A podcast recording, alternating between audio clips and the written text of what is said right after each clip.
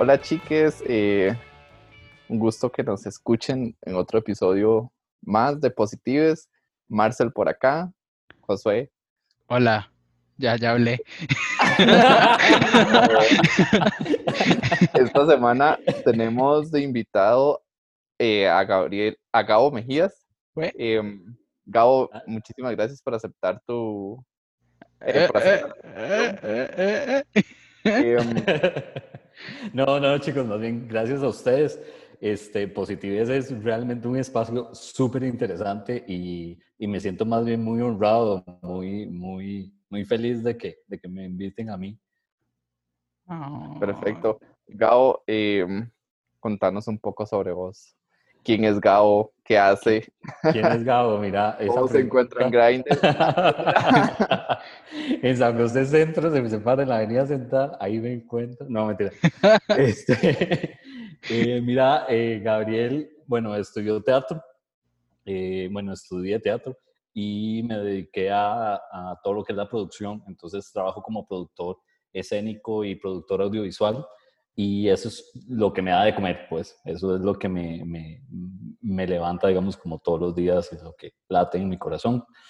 Eh, pero también, digamos, al mismo tiempo de, caí en el, en el activismo y en la concientización de la gente y de todas las personas de, con VIH. Y entonces también le dedico como bastante tiempo, digamos, a, a esta hermosa lucha que tenemos encima. Gabo, ¿y ah, qué te, qué te llevó a- al activismo en VIH específicamente? ¿Y cómo, digamos, cómo lo interiorizaste o lo manejaste con tu vida personal, con tu vida académica, profesional y demás? Es, es, es muy loco porque eh, en el momento que, que o sea, mi, mi primer acercamiento con VIH literal es un párrafo de siete reglones de un libro de ciencias de noveno año. Y a partir de ahí, eso es todo lo que supe yo de qué es VIH. Entonces, este, uno crece con esa idea y erróneamente se le van pegando, digamos, todas las cochinadas de que el cine, la televisión y todas estas imágenes que la gente este, comercialmente, digamos, tira que es VIH. Entonces uno crece con una idea bastante retorcida de lo que es o, y bastante macabra, literal. Eh, hasta que di conscientemente eh, y como sexualmente activa que soy, este, di, me hago mis exámenes eh, es- y es muy loco, digamos, porque me he parado en, en, en muchas conferencias con muchas personas totalmente distintas y, y todas las personas cuando me dicen, bueno, este, ¿cómo fue? Y están esperando esa historia, nunca la cuento, nu- nunca, nunca, nunca en la vida he contado mi historia hasta ahorita, se las voy a contar, es primicia. E- Exclusiva, wow, Es primer impacto. Así, así, literal. ¿Por qué? Porque la gente está esperando, así literalmente, la historia hiper cruel, la historia, mira, me agarraron en un bar redrogada o yo re enamorada, o sea, me abría de patas. ¿Me entendés? Es, es- todo el mundo está esperando esa historia para marcar esa diferencia y decir, uy, es que usted, es que, es que ustedes, es que el grupo, ¿me entendés? Entonces nunca lo cuento, nunca, porque y es lo que le digo a todo el mundo, mi historia es mía y mi historia solo a mí me va a pasar.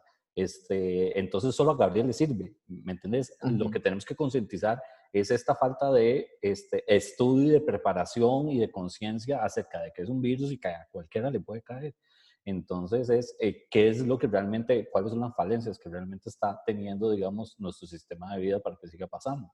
Entonces ahí me los, me los bailo a todo el mundo y nunca cuento mi historia. Pero, ¿qué fue? Yo literalmente mis exámenes rutinarios.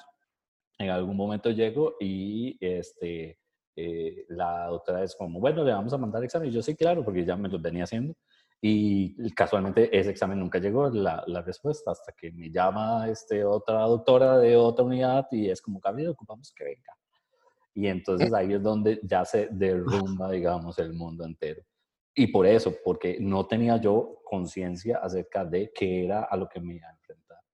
Entonces, este, literalmente fue en noviembre, a final de noviembre de, de, algún año, y me recuerdo claramente que la doctora me dijo, bueno, ah, pasa algo, de que las clínicas de VIH este, ya van a cerrarse esta semana y reabren hasta febrero del próximo año.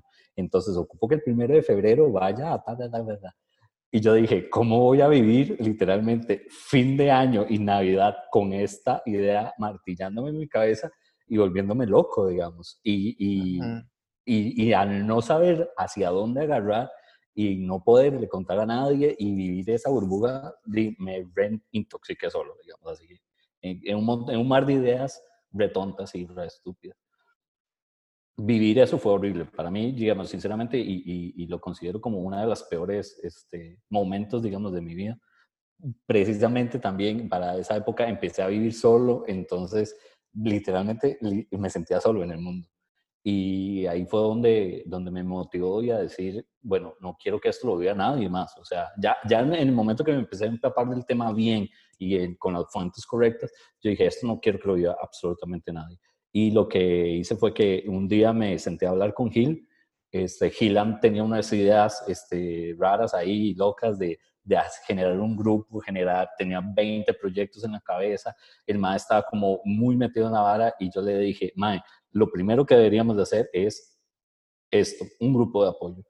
Y ahí es donde nace Igual Cuídate Apoyo, que es un grupo que le damos como una asistencia primaria a, chicos y, a, personas, pues a chiques que son diagnosticadas y que este, el tiempo eh, doctor, paciente, digamos, eh, no, no cubre, digamos, todas las necesidades y todas las dudas reales que una persona llega a tener. Entonces nosotros nos dedicamos a dar ese acompañamiento post, este, post diagnóstico. Entonces es, ahí donde me empiezo a meter y empezamos a hacer como todo este revoltijo de... De ideas y demás. Y sí, sí fue como, bueno, creo que esto lo digo más que todo por mí, que es como un tipo de catarsis que uno hace cuando empieza como a, a comunicarle a las personas de una manera más asertiva, será la palabra más, de una manera como más real de lo que es el VIH, lo que es vivir con VIH, qué implicaciones tiene el VIH en la sociedad, qué implicaciones tiene el VIH a, nivel político, económico, eh, social y demás. Creo que es como un tipo de catarsis la que uno hace cuando uno puede realmente ya expresarse y hablar del VIH como más natural, como algo que sucede diariamente y le sucede a cualquier persona.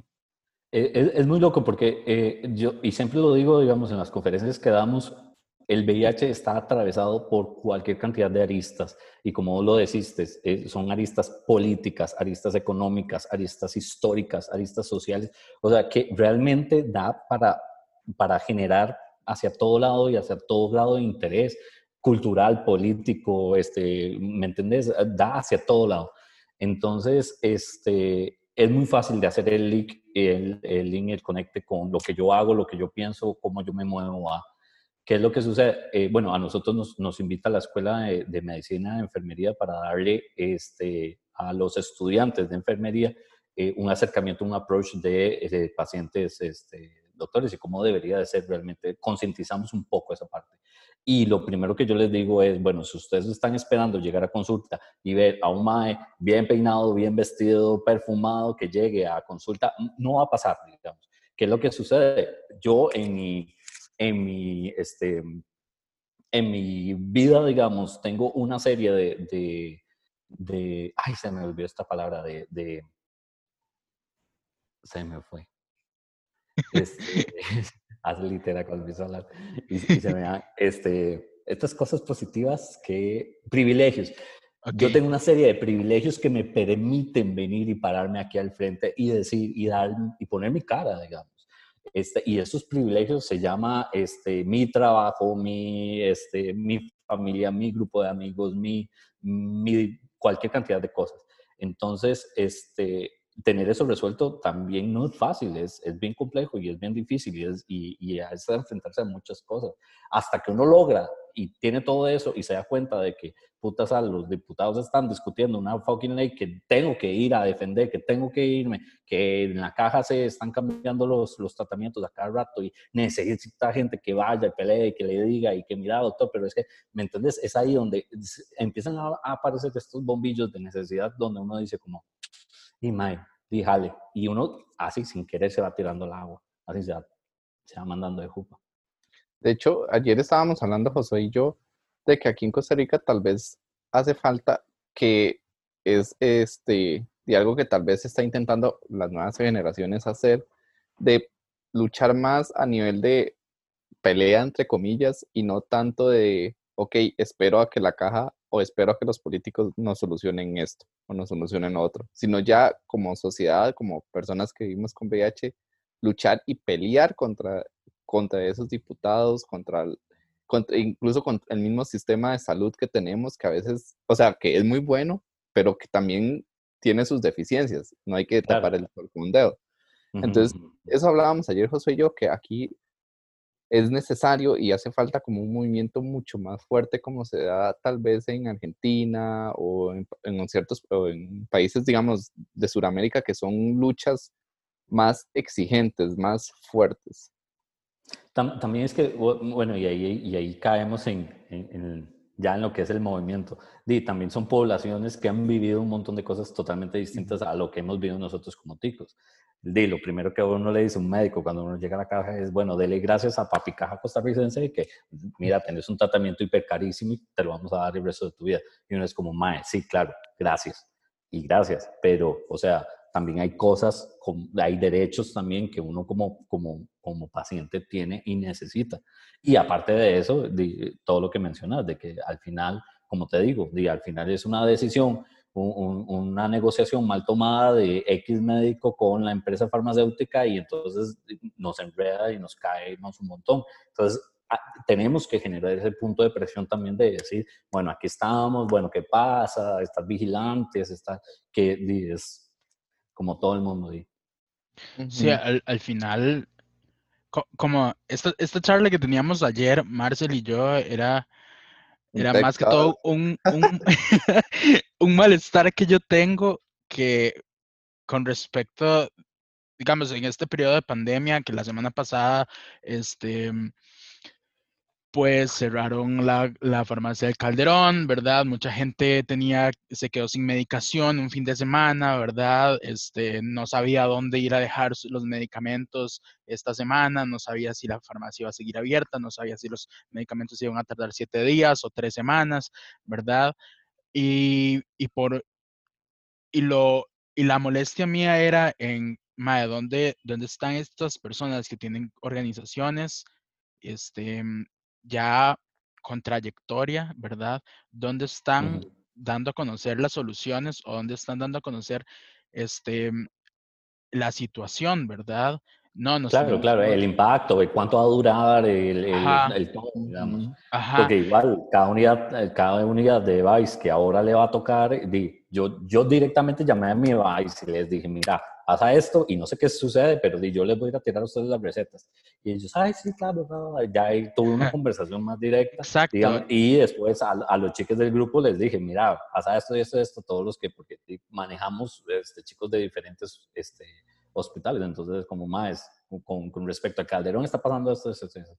También eh, eso es lo, lo, lo, lo y lo bueno de pertenecer, digamos, también a un grupo de, de, de pares, digamos, como, como este, que eh, te, da también un lugar para, digamos, es como, bueno, eh, está pasando esto, pero ¿a quién le pregunto? No sé a quién preguntarle. Entonces, y también uno se apoya entre, entre otros. Es súper tuanes, digamos, en el momento que alguien dice, madre, no fui a dejar la receta y me regañaron no sé qué, y tengo tres días sin, y salió alguien otro y me mira, yo tengo un stock ahí guardado, te voy a dar tres, las, las que necesites. Entonces ahí uno se va padrinando también. Entonces esto es como red tuanes, digamos, de, de formar dentro de, estás dentro de, una, de un ciclo ahí que te, que te, que te da una palmadita en la espalda y, Claro. Y a echar adelante.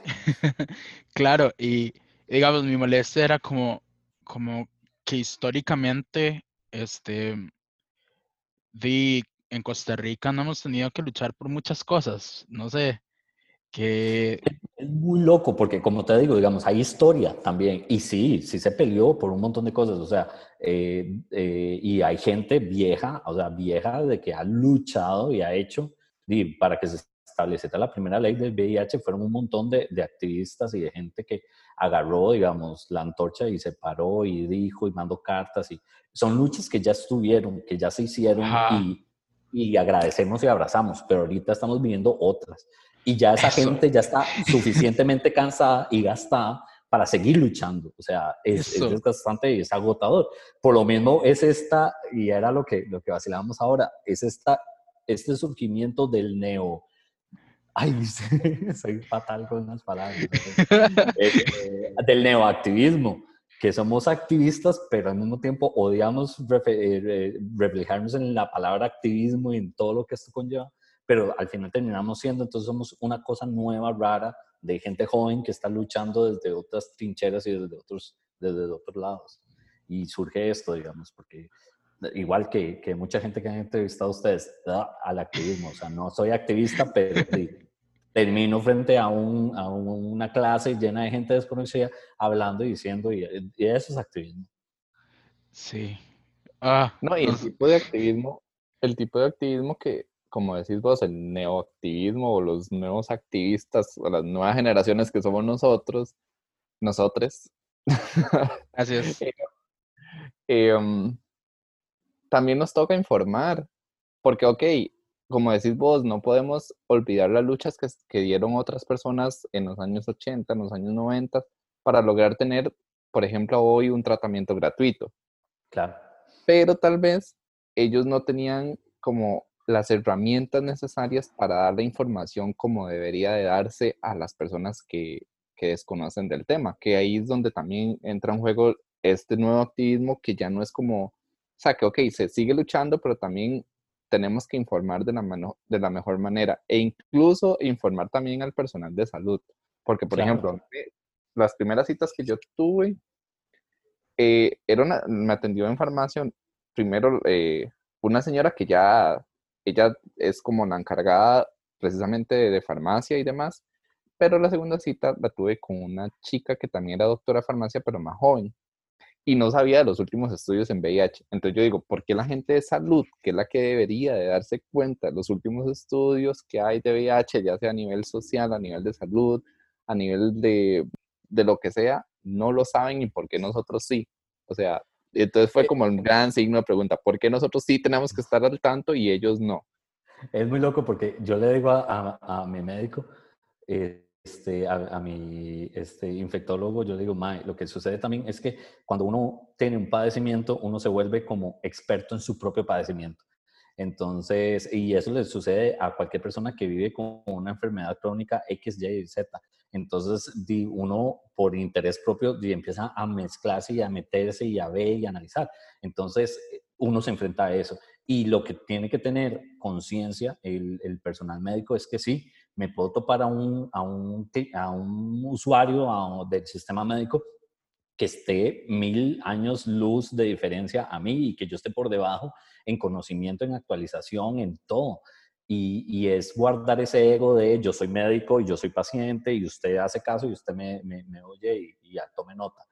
Es eso lo que tenemos que cambiar, digamos. Y, sucede en el sistema este, educativo. O sea, ¿cuántos profesores no se sientan en una clase y los carajillos ya duplican el nivel de conocimiento que tiene el profesor? Entonces es como, eh, realmente estamos viviendo en un cambio de sociedad que, que hace que la información esté que si vos sabes dónde encontrar y dónde hallar buena información, vas a estar muchísimo más actualizado, más porque le vas a dedicar exclusivamente el tiempo a eso. Entonces es, es ahí donde empezamos a decir, bueno, trabajemos en conjunto y, unámonos para que la cosa funcione, digamos. Y es por eso que, digamos, cuando nos, nos, nos llamó la escuela de, de, enfermería para, para ayudarles a dar este, concientización a los estudiantes de enfermería acerca de, dijimos que sí, porque sabemos de que enfrentarse a un paciente que sabe más de lo que ellos están sabiendo porque están en un modulito, porque están en una clasecita y donde yo llego y los empiezo a cachetear así como de niveles de, de, de CD4, de CD8 en comparación con la carga viral que aquí, que allá, o sea, donde, y se quedan así como, ok, este man sabe, y es como, a eso se tienen que enfrentar, ¿me, me, entiendes? O sea, es, es, darles una cucharadita de realidad, digamos, desde, desde ese momento. No, y también nosotros que, que tenemos como, como, como, como dijiste vos, ciertos privilegios, que tenemos acceso a cierta información o que tal vez podemos buscarla y otras personas que viven con VIH no pueden hacerlo. Entonces también nos toca a los que podemos también llevarle esa información a las otras personas que no pueden tener acceso a ella. Claro. claro. Es, muy loco porque a nosotros, eh, y yo se lo digo a los, a los médicos también, a nosotros nos llega gente y es como, madre, ¿puedo fumar marihuana y tomarme el tratamiento? Y sabemos que esa pregunta no se la hacen a ningún médico. ¿Quién estúpidamente le va a preguntar a un médico, madre, ¿puedo fumar marihuana? Porque fijo le va a decir que no. Entonces los madres se cagan de risa. Un grupo de padres, nosotros hemos leído investigaciones acerca de cuántas drogas y cuáles psicotrópicos combinan, hacen bien, hacen mal, cuándo, en qué momento, porque nos interesa el tema, porque también somos ciudadanos, porque también nos, o sea, nos fumamos nuestro, nuestro purito de vez en cuando, ¿me entendés? Entonces se vuelve una vara de, de, estudios y de análisis de situaciones que realmente a nivel médico no se van a hacer tampoco. Entonces es muy loco, digamos, ver cómo, cómo también uno se va perfilando hacia el, el diario vivir de una persona que realmente este, vive con el VIH. De hecho, ahora que mencionaste esto de las drogas, a mí me pasó un día de esos que eh, un chico me escribió, eh, a mí, digamos, a mi perfil personal no positives, jaja, te gané, Josué. No mentira.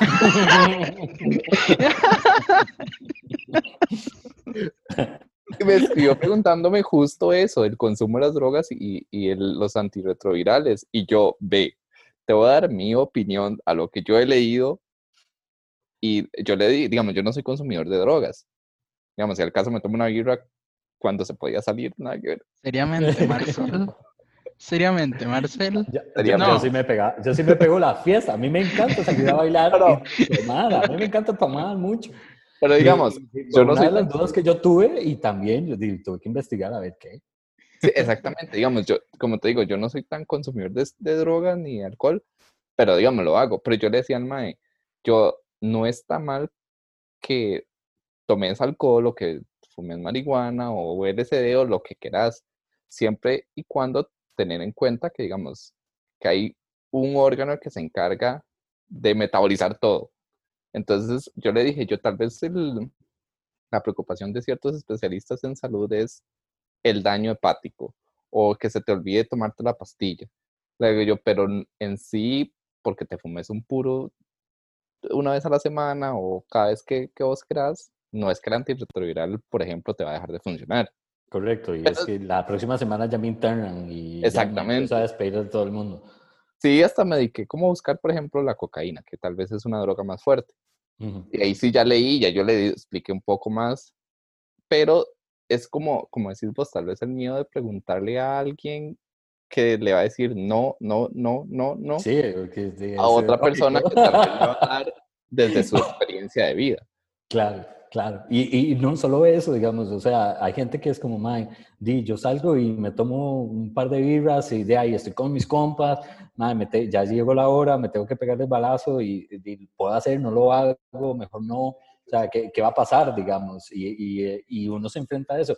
Di, la primera vez que yo salí del país, yo dije, man, ¿y ahora? ¿Dónde me las meto? O sea, me van a agarrar, me van a agarrar en aduana y no me van a dejar. Y entonces empecé a investigar acerca de cómo sacar medicamentos y, y, dónde sí, dónde no, que existen países que el tono no puede ingresar con medicamentos, claro, pues son allá árabes y todo. Ahora, pero digamos, son cosas que a diario vivir y no te la dicen tampoco en, en, en la clínica, digamos, dentro del, proceso. Entonces, son, hay, y hay cosas, hay, hay detalles, digamos, eh, el, darle un acompañamiento a la persona que está recién diagnosticada, recién empezando el, el tratamiento, di, la caja tiene su manera y es muy tuanis y es muy bien y aplausos y abrazos y besos a todos. Pero digamos, yo, yo se lo he dicho a los médicos, digamos, yo no puedo programar que mi crisis existencial me va a dar justo el día que voy a ir a la cita con psicólogo. O, yo no voy a programar que en el momento que me sirvieron el plato de comida, yo saber, bueno, esto lo puedo comer o esto no lo puedo comer para poder hablar con, ¿me entendés? hay cosas que son inmediatas de, digo, ahorita a la medianoche seguí despierto, seguí tomando, mira, ¿a quién le pregunto? ¿A quién? Entonces, el tener también este, un grupo o, a alguien que, que, le pueda tocar ahí la puerta y decirle, mira, para, y es una etapa, tampoco es que durante toda la vida voy a estar preguntando y hablando, ya después uno se va dando cuenta de, de cómo uno y el organismo de uno va reaccionando con el tratamiento y qué puede ir haciendo y qué no.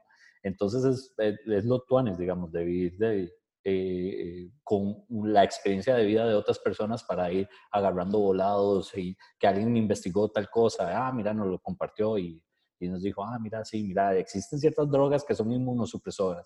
Entonces, ¿qué es una droga inmunosupresora? Una droga que te va a bajar el nivel de, de, de, de carga de inmuno, inmunológica. Entonces, estas drogas hay que tener cuidado. Entonces, si tengo la carga muy baja, entonces, entonces ya uno empieza a hacer la matemática y empieza a decir, ah, mira, ah, ok, ah, entonces tengo que tener más alta la carga. Entonces, ya uno empieza a, jugar con los valores y a tener como claro el panorama de saber cuándo hoy me puedo dar el permisito, entonces hoy me voy y me pego la fiesta. ¿Me, ¿me entendés? Entonces, ahí uno la, la va llevando más tranquilo, más de suave. De hecho, algo muy curioso que me preguntó, por ejemplo, este chico fue que si que le gustaría como hacer esto, el peyote o aguayasca o no sé, esta vara, de, esta gente, digamos. Sí, sí, sí, sí, sí, esa, yo le dije, este Ray, yo le dije, yo lo que tengo entendido es que mucha gente o le da diarrea o vomita después de, de tomarse el líquido que le dan. Yo, yo te recomiendo, y así se lo dije, yo te lo recomiendo que lo hagas o dos horas después de tomarte la pastilla o mucho antes de tomarte la pastilla, digamos. Dejando un tiempo ahí por si aquello que vomite, que no vomite el, el, tratamiento. Y punto, digamos, no empecé como a satanizar la vara y decirle, no, usted no lo puede hacer porque después queda muy loco, bla, bla, bla. Porque al fin y al cabo, mm. como personas que, que, vivimos con VIH, también tenemos que entender que todas, que todas las experiencias de vida son diferentes a pesar de que tenemos una misma condición. Y el manejo de esta condición es muy diferente en vos, muy diferente en Josué, muy diferente en mí, entonces también uno tiene que, creo que uno empieza como también a ser un poco más empático con las demás personas y, y tal vez tener un punto de igualdad, pero saber que hay muchas diferencias en la vida de cada uno. Claro, por supuesto. Sí, es, y es eso, digamos, al final uno lo que le va diciendo a los, a los, a los chiques del grupo es, mira, di, al final vos solo vas a ir conociendo tu cuerpo y vas a ir sabiendo qué te sirve y qué no te sirve y cómo te sirve y, y hacia, dónde, hacia dónde ir y hacia dónde tirar. Y, y, conforme vas viendo esos niveles, vas, valorando, vas viendo los resultados, di, vos decidís y tomas las decisiones de tu vida.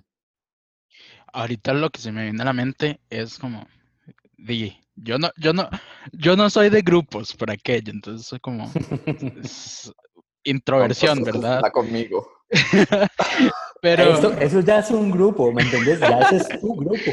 Claro, es que el grupo puede ser de una sola persona, puede ser de un grupo gigantesco de 30. Mira, cada quien, igual, o sea, uno, uno bueno, perdón, ya te estaba diciendo. seguí, seguí, tranquilo. No, no, no, bueno, pero, pero a lo que voy es como la importancia, porque yo, yo no, nunca he asistido a un espacio de un grupo, de un grupo de apoyo y todo esto, pero la importancia de conectar con otras gentes que viven con, con, otras personas que viven con VIH, creo que es súper necesario y es algo que, que es un vacío que quizá queda de la actividad este, que hace el, que cumple el Estado, que cumple la caja, ¿verdad? Que normalmente en otros países este, las instituciones de salud son las que se encargan de hacer el grupo de apoyo, pero acá este, eso no sucede, entonces nos ha tocado a nosotros, personas con VIH, el cubrir esta necesidad de conectar con otras personas, ¿verdad? Y a partir de eso adquirimos aprendizaje, es como, es como un aprendizaje meramente pragmático, o sea, de lo que yo leo, de lo que yo leo, de repente, de repente eso me va a servir para este compa, esto me va a servir para el otro. Y a mí me sucedió, digamos, cuando yo, cuando yo salí de este closet del VIH, que en realidad fue como recién, con el primer examen lo puse en Twitter, como ya lo he dicho, terrible. Este, pero, pero inmediatamente otras personas comenzaron a, hablarme del tema, este, otras personas comenzaron a llegar, que, que, que no faltó la persona que decía, qué fuerte que sos, a la mierda con eso, pero, pero llegaban otras personas que decían, que decían, ay, ma, yo también, este, y, y, en qué proceso estás, ¿verdad? Entonces me, me, empezaban a generar las expectativas que el sistema de salud no me generaba, este, y me empezaron a decir, ah, puedes irte por este lado, puedes hacer esto, puedes hacer lo otro, ¿verdad? Y creo yo que es una importancia del grupo de apoyo, que es el aprendizaje, ¿verdad? Y se me viene también a la mente la incidencia política, por ejemplo, la que ustedes han tenido, ¿verdad? Con, junto con otras organizaciones en el momento de, de la discusión del, del, de la ley de VIH, ¿verdad? Claro, claro. E, e, es, muy loco, o sea, tocas muchos, muchos temas súper importantes, digamos. Una de las cosas que nosotros cuidamos mucho, digamos, y, le damos mucho material de información a los chicos, este, y, tenemos como días específicos para hablar ciertos temas, porque entre más empapado, digamos, esté yo del tema y más tranquilo con, las dudas que tenga, va a ser más fácil hacer un approach con alguien, digamos, y decirle, mira, es que yo soy positivo este, jugamos y cuidamos totalmente el anonimato de todas las personas y tampoco es nuestro motivo, digamos, el hecho de que todo el mundo se vuelva activista para ir a cerrar la calle. o sea, nos encantaría, es necesario y hay un montón de trabajo que hacer, sí, pero, o sea, cada quien lo lleva como, como, como quiera y le dice a quien quiera. Entonces, eso es una de las, de las banderas gigantescas que tenemos eh, porque, digamos, vos, decís, yo no sé si yo realmente me he salido del closet del VIH no, porque no se lo he contado a todo el mundo, pero igual me paro al frente a dar este, una conferencia con cualquier cantidad de extraños que yo no sé ni siquiera quiénes son, pero, o sea, yo sé y estoy consciente de que tampoco me he sentado con, con X, Y y Z de todas las personas alrededor mías para decirles, mira, ataca. O sea, no, no es necesario, digamos. No es necesario que yo me presente a una entrevista de trabajo y decir, hola, soy Gabriel Mejías y soy. No, no es necesario. Entonces, empoderar a una persona para que sea así y que sepa que hay una ley que lo protege, de que están estos y estos, estos reglamentos y estos y estos. ¿Me entendés? Entonces, ya te da un empoderamiento para decir, ah, mira, ah, entonces. Y al final mm, al final, en el grupo de apoyo, y digo al final porque nos hemos dado cuenta también de que el grupo de apoyo tiene un principio y un final, o sea, eh, eh, no es algo perenne tampoco, no es algo que uno vaya a necesitar siempre. Eh, al final, los temas son totalmente no VIH, digamos, estamos hablando de este, salud emocional, estamos hablando de este cariño este, hacia uno mismo, de, de, de, relaciones interpersonales, cómo tengo novio, cómo establezco relaciones, este, ¿me entendés? Hablamos de otra cosa totalmente distinta y es ahí donde también nos tocó y nos obligó a, empaparnos del asunto y a, y a, leer psicología de grupos y a leer otro tipo de materiales totalmente ajenos a nuestro quehacer, pero que al final, digamos, llega a servir, digamos. Entonces es, es, muy interesante, digamos, todo este camino que, que, hemos recorrido y que yo siento que no se acaba, no se va a acabar nunca, este, eh, no, nos genera, digamos, muchas puertas muy interesantes. A nosotros nos dicen, es que igual cuídate, es demasiado tuanis, es demasiado chiva, sigan adelante lo que ustedes hacen. Y cuando hacemos estas reuniones o se hacen convocatorias para hacer un, un planteamiento a, a, diferentes organizaciones que trabajan con, con población este, VIH positiva, y empezamos a narrar qué hace cada una de las organizaciones, nos damos cuenta de que cada quien tiene una tarea y un, y un, y un, y un proceso distinto y van encaminadas hacia cosas distintas. Y nosotros, no, nosotros somos aquí, aquí, hacemos esto y, y, empoderamos a una persona nada más para que no deje el tratamiento y para que siga adelante con su vida. Y es como, man, casi nadie hace eso, que tú que chido, que, que sigan adelante y que sean jóvenes haciendo, hablando con jóvenes y hablando como jóvenes, digamos, eso es como lo más importante. Es, es súper cool. Definitivamente. Este. Mm, me quedé blanco. no, es ese. No sé, como la.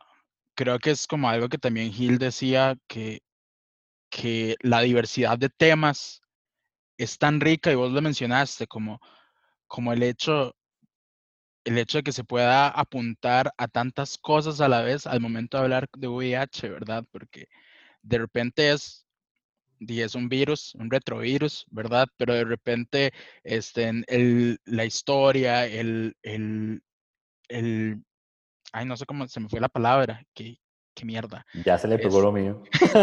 Solo a mí se me pueden olvidar las palabras. La historia, el, eh, el peso social, este, en, los noviazgos, el poliamor, que es que lo tenemos pendiente por acá, este, qué bello, este, celos, violencia, verdad, violencia de pareja, este, violencia, violencia por parte del Estado, violencia por parte de otras personas, que no son temas tan bonitos, pero que son necesarios de abarcar y todo eso se puede, todo eso se puede generar, o sea, desde el diálogo entre personas con VIH, creo yo que eso es sumamente valioso, sumamente lindo.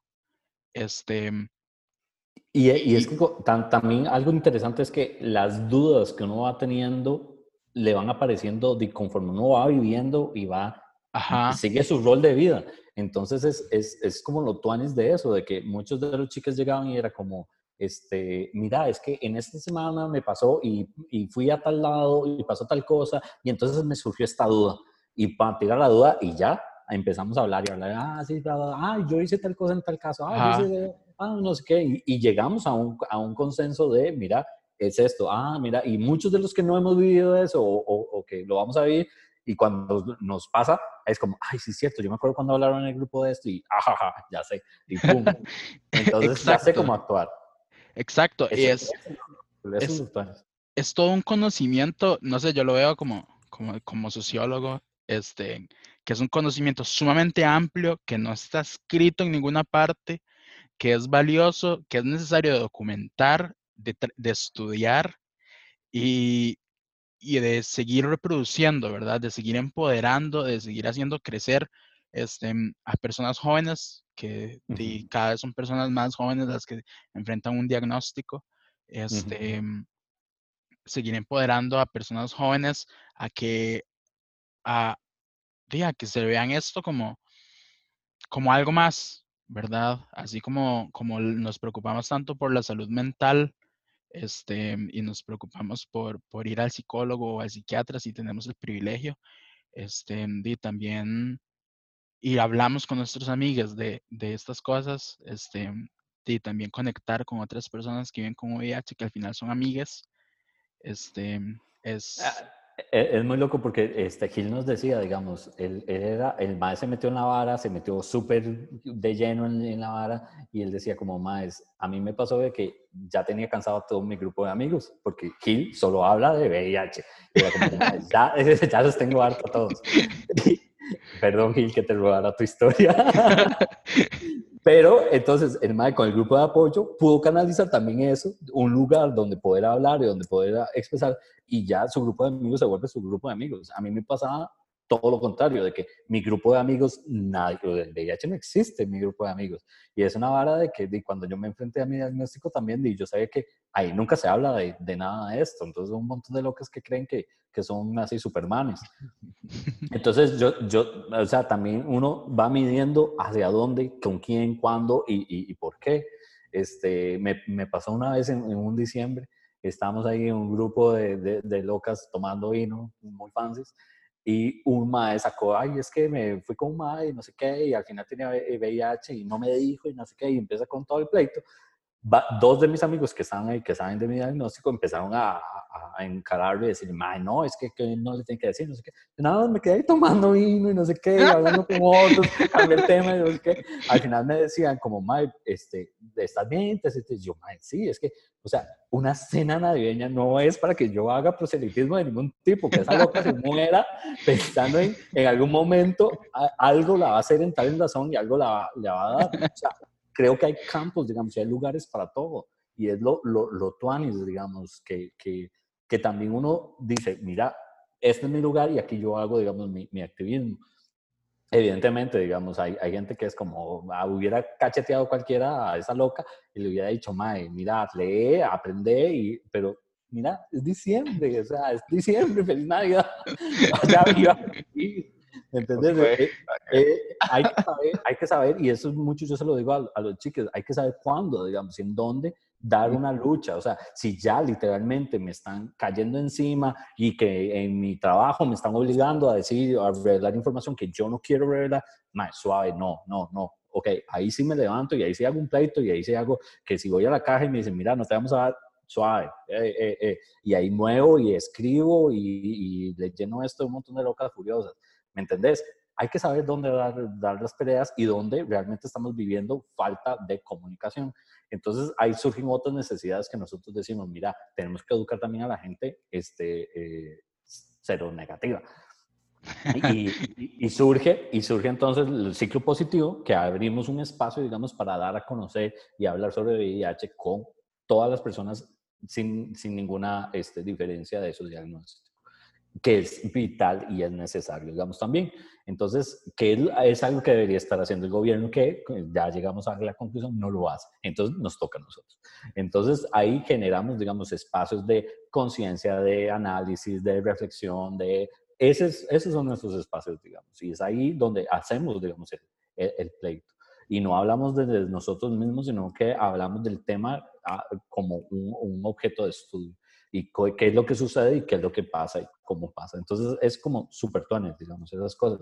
Una vez nos invitaron de una casa farmacéutica de aquí de Costa Rica que genera eh, antirretrovirales eh, y dentro de la semana de, de, de, primero de, diciembre hicieron varias charlas internas y decidieron como invitar a, a, a personas, nos contactaron y fuimos, fuimos a hablar, bueno, fui a hablar este, Y yo les decía como, ok, entonces también es eso, digamos, es como, bueno, es muy diferente hablarle a médicos, ahora hablarle a personas este, muy posiblemente la mayoría iban a ser heterosexuales, este, cisgénero, que, ¿me entendés? Y que se dedican a, entonces les entré por otro lado, digamos, este, y les empecé a hablar de, de ir a hacerse regularmente este, e, exámenes, que eso no es una prueba de, de, de, de mi infidelidad o que está siendo infiel conmigo, más si uno se viene a conocer, me fui directamente hacia, hacia otra cosa, a normalizar el generarse estudios, el generarse chequeos. Muchas parejillas al final se acercaron y me dijeron, madre, nosotros nunca nos hemos hecho pruebas.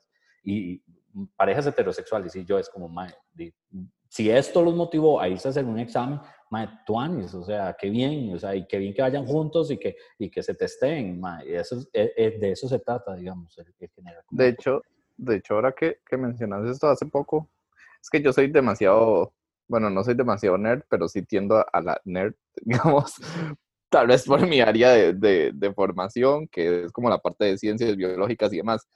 Me pasaron, un compa me pasó una clase de VIH que dan un profe de microbiología. El maestro es top en VIH, como que el maestro está súper especializado en esa barra.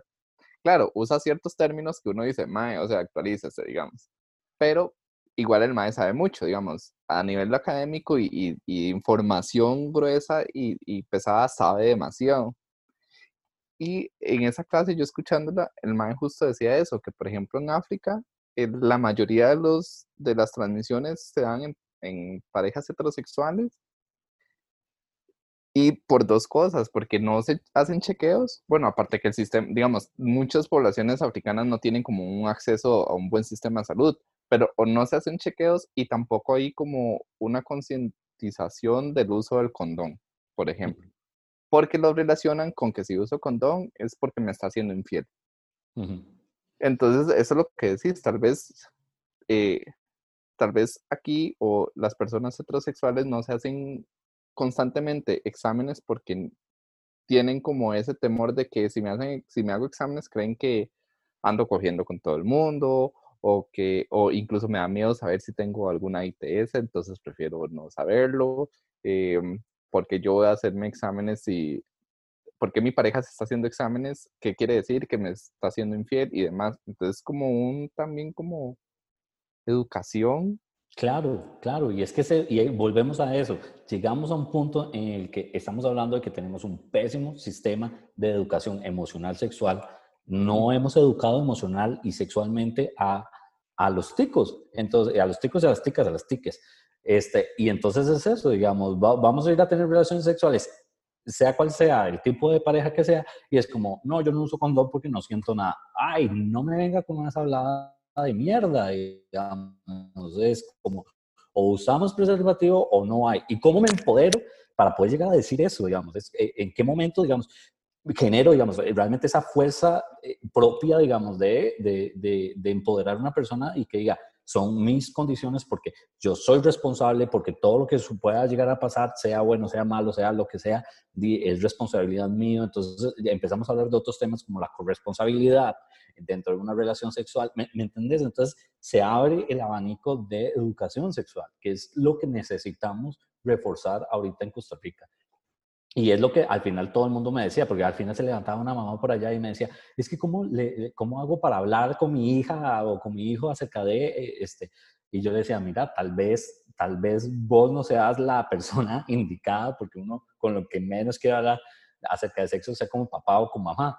este, tal vez tenga una relación súper hermosa y sí, pero eh, es generar también estos puntos y estas necesidades dentro de los mismos sistemas educativos. Mira, necesito realmente que empoderen y que den, den a conocer, digamos, métodos este, seguros para tener relaciones sexuales, para generar, para hacer, para deshacer, ¿me entendés? Y es eso, digamos, es eso ahí donde le damos, digamos, en el clavo. Entonces empezamos a educar a las personas sobre todos los temas de ITS. Nosotros siempre hacemos como una pregunta este, muy personal a la gente que invitamos y es cómo manejan, cómo hacen para tomarse el tratamiento, qué cosas, qué, a qué técnicas ninja han recurrido, a, este, a qué hora se lo toman, por qué, este, y cómo, cómo viven con eso, por aquello. Mira, este, Gabriel es, eh, bueno, soy excesivamente rutinario, así de que yo genero, digamos, como rutinas, soy pisciana, así al extremo. Entonces, si me desacomodan algo, mi, mi, mi, ecosistema cae y se derrumba. Entonces, para mí es muy sencillo, digamos, el hecho de, de, de, saber de que llegó tal hora, tal cosa, ta, ta, ta, y ahí voy. Em, entonces, para mí no fue nada, nada complejo establecer una hora y empezar a, a, a el tratamiento. Lo que sucede también es de que me enfrenté a diferentes cosas y eso es algo súper interesante, de que yo me las tomaba a las 11 de la noche, por ejemplo. Pero llegó un punto en el que en el trabajo me cambiaron el rol de trabajo y llegaba a las 8, 9, antes salía como a las 11, entonces me daba tiempo, me las tomaba, salía del brete y entonces me cambian el rol y yo llegaba a las 8, 9 de la noche y me caía dormido. Entonces me empezó a pasar esto y yo con el miedo de que, madre, ya ahora sí, ya estoy haciendo un despiche con el tratamiento, ¿qué hago? Me voy a morir. No, mentira. Y entonces es como, ahí fue donde pregunté y empecé a investigar, bueno, ¿puedo cambiar la hora de mi tratamiento? Sí, sí se puede cambiar la hora del tratamiento y hay técnicas para generar un acople nuevo. Entonces ahora me la tomo en la pura mañana. Y entonces lo primero que hago es me despierto y siempre todos los días a la misma hora, porque así es rutinario, y a esa hora, digamos, lo primero que hago es tragarme la, la, vara. Lo tuanis es de que, digamos, tampoco tuve como mucho enfrentarme con, con el de Favirens, que es la, la, el bombazo más fuerte, y no tengo realmente como, o, o ya, ya son tantos años de tragarme la vara que ya mi cuerpo es como, mm, ahí viene. Entonces, me lo puedo tomar en la mañana que paso todo el día como si nada, que es otra cosa, que es súper interesante a la hora de que, de que uno compara, digamos, modos de vida, de que llega un punto en que el cuerpo se acostumbra y, ya uno no lo siente, entonces ya variar la hora y ponerla a una hora que realmente uno siempre es como lo tan. Entonces, mi técnica ninja es eso, lo, abro los ojos y tengo la vara ya en la boca. Pero Gabo, ¿y si... Oh, por Dios. Ah, lo, dije con doble sentido. No me cuenta. No, ahorita con la pandemia no se puede, entonces estoy en el peor de los momentos de, de, celibato, así. Voy a donar a la Universidad de Harvard mis órganos reproductivos. Ya. Ah. No sé qué hacer con esto. No, me Ay, bueno. se desacomoda como el horario, digamos, supongo que te levantas a cierta hora, o no importa. Todos los días me levanto a la misma hora, sea domingo, sea martes, sea miércoles, es muy loco. Soy hiper rutinario, así, soy re rutinario. No, es que, por ejemplo, yo tiene que ser antes de dormirme que me la tomo, pero suena la alarma y suena otra aplicación y suena todo el mundo para que yo me la tome. y me llama la abuela y pues a todo el mundo. No, y, es muy tuanis, digamos, es muy, es muy tuanis, digamos, saber de que todo el mundo tiene como una técnica distinta y es, es muy loco. Me encanta oír esa parte en todos los programas que ustedes han hecho, porque yo digo, ay, mira, ay, existe una aplicación, ay, mira, hay tal cosa. Y, yo, y son cosas que no desconoce realmente, pero digo, a mí realmente nunca, nunca fui necesario. A mí lo que me trama es que si la aplicación me dice que me, quedan 10 pastillas, realmente voy y cuento que realmente hayan 10 pastillas y no hayan menos o más, digamos. Porque si hay más, eh, ya me entiende, como que yo me... Pero sí, es, es vacilón como todos tenemos como la manera de acordarnos de la pastillita que nos salva del SIDA. En parte por eso hacemos la pregunta, porque a mucha gente le cuesta tomarse la pastilla, para mucha gente, mucha gente, digamos, eh, verticales que, que, están cansadas de tomarse de tomarse la pastilla todo, toda su vida desde niñez o, o de nosotros que, que es como, ah, me la tomo con las pastillas de dormir, listo, ¿verdad? Es como para ver, que veamos la diversidad este, de... Y es muy, y es muy loco, yo, yo solo digo a los chicos, digamos, de pronto me las trago como si nada, digamos, yo uso el, mm. tratamiento de dos pastillas, que ahorita, digamos, eh, la caja cambió por una mala negociación que hizo y que mm. el stock, entonces no sé qué, ahora me tomo como, como cuatro pastillas o cinco, es lo que mando. Y parezco un ganso yo a las seis de la mañana ahí pegando balas. porque una me pasa, dos, todo bien todavía, pero ya, ya cuando voy por la tercera es como, madre, A veces es como, madre, como si nada. Porque voy corriendo que a veces se le cierra a uno, a veces se le cierra, eso es lo que digo. No, y entonces uno, uno vive, vive, eso, entonces es, muy loco, es, bien interesante. Son vivencias, son vivencias y, y uno aprende de eso, digamos. Claro. Este, no, Gabo, muchísimas gracias por, por aceptar la invitación. Este, a, como, como le hemos dicho a, a las personas que hemos invitado, este, los micrófonos están abiertos para si en algún momento tienen algún otro tema del cual hablar, este, mm, o simplemente quieren quejarse un gran rato de, cualquier cosa, todo está abierto y, nuestras plataformas también, digamos, nuestras redes están abiertas para las, sus actividades, para cualquier cosa, todo está a disposición y listo. Chicos, vea, e, esta, esta iniciativa este, positiva es, hermosa, es hermosa, en serio. Síganla y, y yo sé que es, es, cansado, es difícil.